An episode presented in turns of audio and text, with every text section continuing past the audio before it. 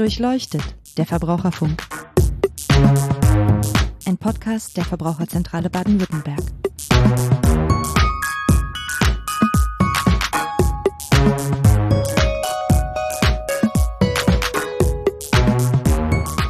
Hallo und herzlich willkommen zu Durchleuchtet, der Verbraucherfunk, dem Podcast der Verbraucherzentrale Baden-Württemberg. Mein Name ist Niklas Haskam, ich bin Pressesprecher bei der Verbraucherzentrale und heute wollen wir über das Thema Black Friday sprechen. Black Friday ist so ein großes Online-Shopping-Event, das ähm, Online-Händler wie Amazon und andere jedes Jahr ähm, begehen, massiv bewerben und vieles daran setzen, uns zum schnellen Kauf zu verführen sozusagen. Zu Gast ist heute mein Kollege Oliver Butler. Hallo Oliver. Hallo ja, mit ihm möchte ich darüber sprechen, ähm, was eigentlich hinter dem Black Friday steckt, ob man wirklich Schnäppchen machen kann, worauf man noch achten muss, welche Erfahrungen wir vielleicht haben, ähm, ob da Leute auch mal über den Tisch gezogen werden und ja, worauf letztendlich zu achten ist, wenn da mal was schiefgelaufen ist. Fangen wir mal mit der ersten Frage an, Oliver. Kann man am Black Friday wirklich Schnäppchen machen?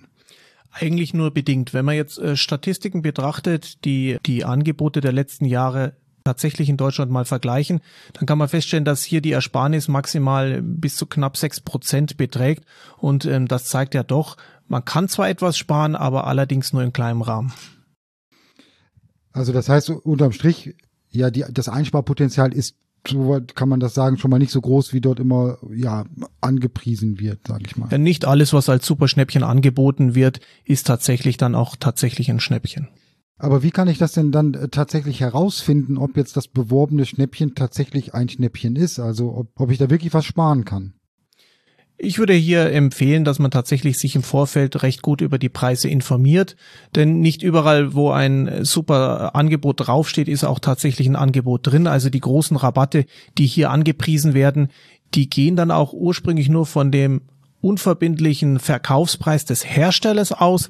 Und äh, gerade im Elektronikbereich muss man ja feststellen, dass Produkte direkt nach Marktreife ähm, oder nach, nach Marktstart schon wieder mit einem erheblichen Abschlag auf den Markt kommen. Und insofern auch beim Black Friday ist es ja auch ein beliebtes Motto, gerade Vorjahresmodelle oder ähm, ja eher Ladenhüter ähm, tatsächlich mit angeblichen Rabatten zu versehen. Und genaues Hinsehen ist gefragt und ein genaues Recherchieren des Preises.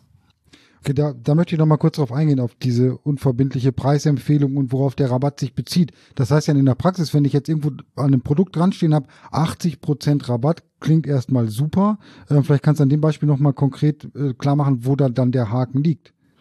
Ja, zum einen kann ähm, es natürlich sein, dass im Vorfeld bereits die Preise etwas angehoben wurden und dann ein satter Rabatt mir ins Auge springt, äh, so dass ich unterm Strich wieder nicht viel gespart habe. Oder aber, ähm, dass der Rabatt sich auf die unverbindliche Verkaufsempfehlung des Herstellers bezieht und da ist der Preis viel höher als der tatsächliche Marktpreis. Okay, das heißt, ich spare dann am Ende doch nicht 80 Prozent, sondern vielleicht nur 50, 20, oder gar zehn Prozent, je nachdem. Ja, Statistiken zeigen, dass es halt tatsächlich äh, im Schnitt maximal sechs Prozent sind, die wir hier sparen können. Okay, das heißt, da darf man sich auf keinen Fall, sollte man sich nicht blenden lassen von irgendwie hohen äh, Rabattzahlen, sondern, und das hattest du vorhin auch schon mal gesagt, finde ich aber noch ein wichtiger Punkt, Wichtig ist der Preis, den ich bereit bin zu zahlen, beziehungsweise den so ein Produkt auch im Vorfeld mal gekostet hat, ja. Genau, und hier gibt's ja verschiedene Internetseiten, die auch äh, Preise darstellen. Da gibt's auch gewisse Jahrescharts. Äh, da kann man einfach mal einen Blick reinwerfen und sehen, was ist eigentlich der übliche Preis über das ganze Jahr hinweg von diesem Produkt und dann gewinnt man ja eine gewisse ähm, Einschätzung, ist es tatsächlich ein Schnäppchen oder wurde es hier einfach nur plakativ so dargestellt. Aber genau dieser Möglichkeit, ne, dass ich mich da im Vorfeld oder überhaupt ein bisschen intensiver mit befasse, was ist der Preis, was will ich bezahlen, dann habe ich den Eindruck, ja, dem steht ja gegenüber, dass da immer ja, da ticken ja regelrecht Uhren auf den Webseiten. Also ich werde getrieben, mich schnell zu entscheiden, weil es dann heißt, das Angebot gilt nur für einen bestimmten Zeitraum, für ein paar Tage oder für ein paar Minuten oder Stunden. Es wird so ein bisschen Druck aufgebaut, eben, dass ich mich sofort entscheiden muss, weil sonst ist die Zeit rum, sonst sind die letzten vier verbliebenen Exemplare beispielsweise ähm, weg. Da bleibt mir doch gar keine Zeit Preise zu vergleichen eigentlich. Wir kennen dieses Phänomen ja schon aus dem Teleshopping-Bereich. Das sind psychologische Tricks, die hier angewendet werden. Aggressiv blinkende Werbebuttons, ähm, die suggerieren, dass wir nur noch eine begrenzte Verfügbarkeit der Produkte haben, dass dieses Superschnäppchen nur für wenige Minuten gilt. Und hier gilt es im Endeffekt ähm, Ruhe zu bewahren. Wenn ich den Preis kenne, dann kann ich natürlich ähm, auch schneller zuschlagen. Aber Da muss man einfach vorsichtig sein, dass man sich tatsächlich nicht durch diese aggressive Werbung blenden lässt und dann vorschnell hier einen Klick tätigt. Okay, ich fasse noch mal kurz zusammen, weil das waren schon, ähm, was wir jetzt besprochen haben, eigentlich so die wichtigsten Punkte ne, ähm, zu Black Friday und den vermeintlichen Schnäppchen, die man machen kann. Ne, ist der Rabatt wirklich so hoch, wie er scheint? Also ist das Produkt tatsächlich günstiger als als es vielleicht im Vorfeld ist? Wie viel günstiger ist es eigentlich? Und dann eben noch die Masche, Druck aufzubauen und mich zu einer schnellen Kaufentscheidung zu verführen, sozusagen. Dem sollte man oder müsste man als erstes widerstehen ähm, und sagen, da lieber ein bisschen ruhig angehen, äh, Ruhe bewahren und vielleicht vorher überlegen, was man eigentlich gebrauchen könnte. Also das ist das eine, dieser Druck, der aufgebaut wird, die psychologische Verführung, dass ich da zu einem schnellen Kaufabschluss ähm, gebracht werde. Das ist das eine. Aber es gibt ja noch die andere Problematik, die in dem Zusammenhang immer wieder auftaucht. Das sind die Fake-Shops. Ne? Also was ist in diesem Zusammenhang Black Friday, Schnäppchenaktion und Fake-Shop? Was ist da der Zusammenhang? Was ist da nochmal so zu beachten?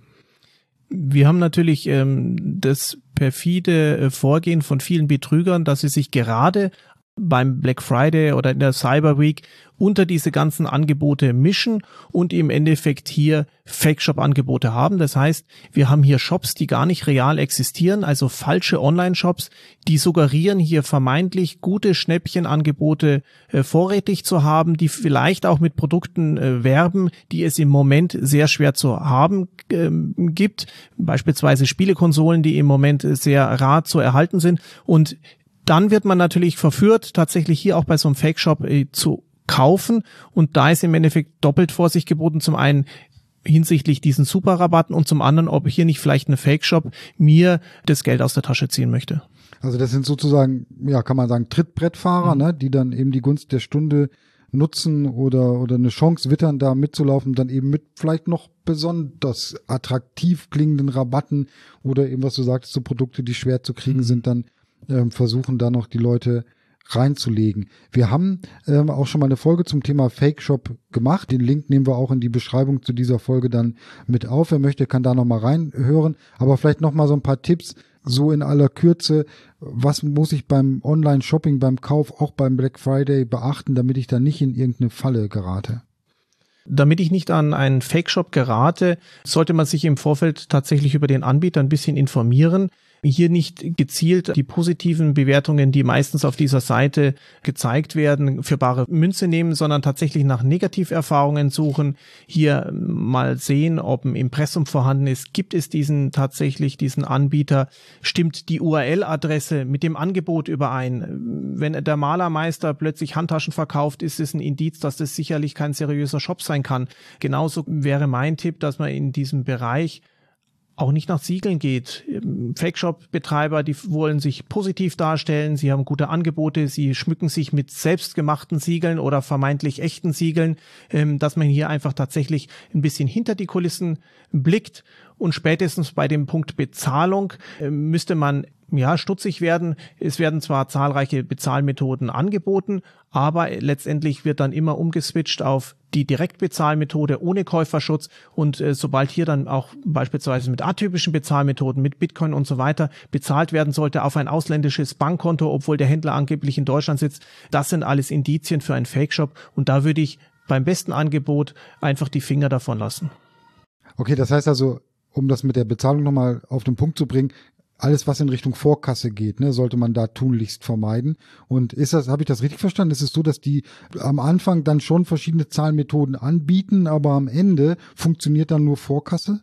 Ja, dann erscheint oft so ein Pop-up-Fenster ups, dieser Bezahlvorgang ist in diesem Moment nicht möglich, bitte nutze doch folgende ähm, Bezahlmethode, überweise XY-Betrag an folgende Adresse und ähm, sobald wir hier eine direkte Überweisung vom Kunden haben, dann ist das Geld unwiderruflich weg.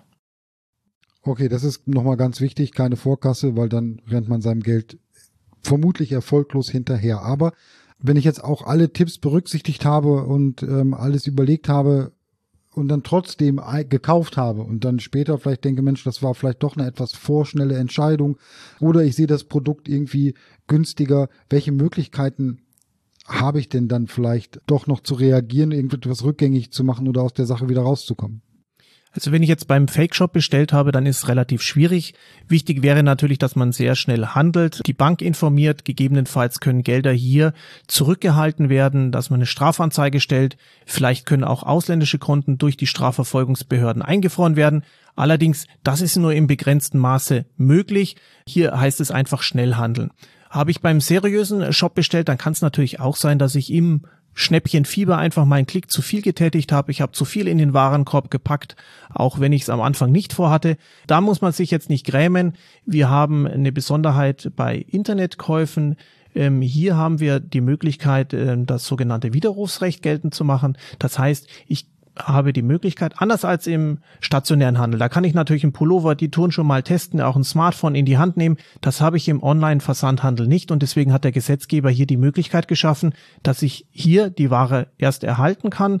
Ich kann 14 Tage testen und dann, wenn mir ein Produkt nicht gefällt oder ich vielleicht auch was zu viel bestellt habe, dann habe ich die Möglichkeit, innerhalb dieser 14 Tage mein sogenanntes Widerrufsrecht geltend zu machen. Wichtig ist, ich muss als Kunde widerrufen, also ich muss tatsächlich aktiv werden. Nur zurückschicken reicht hier nicht. Ich muss den Händler informieren, dass ich diese Ware nicht haben möchte. Diese Ware, die ich nicht haben will, die schicke ich dann zurück und da bekomme ich dann, falls ich schon bezahlt habe, selbstverständlich den Betrag zurückerstattet. Und ganz wichtig, selbst wenn jetzt im Black Friday ähm, Werbemodus oftmals erscheint, reduzierte Ware ist vom Umtausch ausgeschlossen. Das gilt ähm, bei Online-Käufen generell nicht. Auch hier, wie gesagt, da habe ich das 14-tägige Widerrufsrecht, egal ob ein Sonderangebot oder nicht. Okay, gut, gut zu wissen auch, dass das eben nicht ausgeschlossen werden kann. Jetzt ist ja so mit Blick auf Weihnachten dann vielleicht noch ein, ein ganz anderes Problem da, ne? Also ich bestelle beispielsweise, ähm, weil es so günstig ist, schon mal ein Weihnachtsgeschenk am Black Friday oder in diesem Umfeld. Und dann kommt das nicht bis Weihnachten, wird also nicht rechtzeitig geliefert und dann sind aber die 14 Tage Widerrufsrecht sozusagen schon um. Ich kann das Ding Weihnachten nicht verschenken wie geplant, brauchst dann auch eigentlich nicht mehr. Was habe ich denn da für Möglichkeiten? Ja, wir müssen leider in diesem Jahr wegen der weltweiten Halbleiterkrise feststellen, dass gerade Elektronikprodukte sehr schwer verfügbar sind und dementsprechend lange Lieferfristen ähm, gegeben sind. Wichtig ist zu wissen, das Widerrufsrecht beginnt erst, nachdem ich die Ware erhalten habe, also nicht nachdem ich den Kaufbutton gedrückt habe und die Bestellung getätigt habe, sondern erst, wenn ich die Ware erhalten habe, Sinn und Zweck des Widerrufsrechts ist es ja, dass ich die Ware testen und ausprobieren kann. Und wenn die Ware einfach nicht kommt, dann kann ich auch in diesem, ja, ich sag Lieferprozess den Widerruf schon erklären und mich so von dem Vertrag lösen und dann vielleicht auch beim Händler direkt ums Eck mein Wunschprodukt erwerben. Okay, also das ist dann auch immer noch möglich sozusagen dann zu einem späteren Zeitpunkt oder zum Zeitpunkt zu widerrufen, wenn die Ware da ist. Genau, ich widerrufe, wenn die Ware gekommen ist, innerhalb von 14 Tagen. Damit ist die gesetzliche Voraussetzung des Widerrufs erfüllt. Kommt die Ware nicht, weil wir Lieferverzögerungen haben, dann kann ich ja schon vorher meinen Widerruf erklären. Ja, super. Das ist doch schon mal äh, ganz gut zu wissen, noch extra für diejenigen, die schon auf Weihnachtsgeschenke Einkauf sind. Ähm, Oliver, vielen Dank für das Gespräch und die Zusammenfassung. Ich glaube, das war einer der kürzesten äh, Podcasts, die wir bisher aufgenommen haben. Aber ist ja auch gut, dass man gerade zu so einem Thema dann noch so ein paar knackige Tipps hat. In der Kürze liegt die Würze. Ähm, wir haben diese Tipps, die wir hier jetzt kurz besprochen haben, auch noch bei, bei uns auf der Internetseite zusammengefasst. Sie finden das unter www.vz bw.de slash podcast. Da gibt es diese Folge, andere Folgen und eben auch noch diese weiterführenden Infos und Links ähm, rund um das Thema Black Friday und Fake Shop bei uns auf der Internetseite. Wenn Sie Fragen haben oder Anregungen, dann melden Sie sich gerne per Mail an online.vz-bw.de. Sie können uns auch gerne eine Bewertung hinterlassen oder weiterempfehlen oder uns abonnieren. Hören Sie auf jeden Fall das nächste Mal wieder rein. Vielen Dank, bis dahin und tschüss.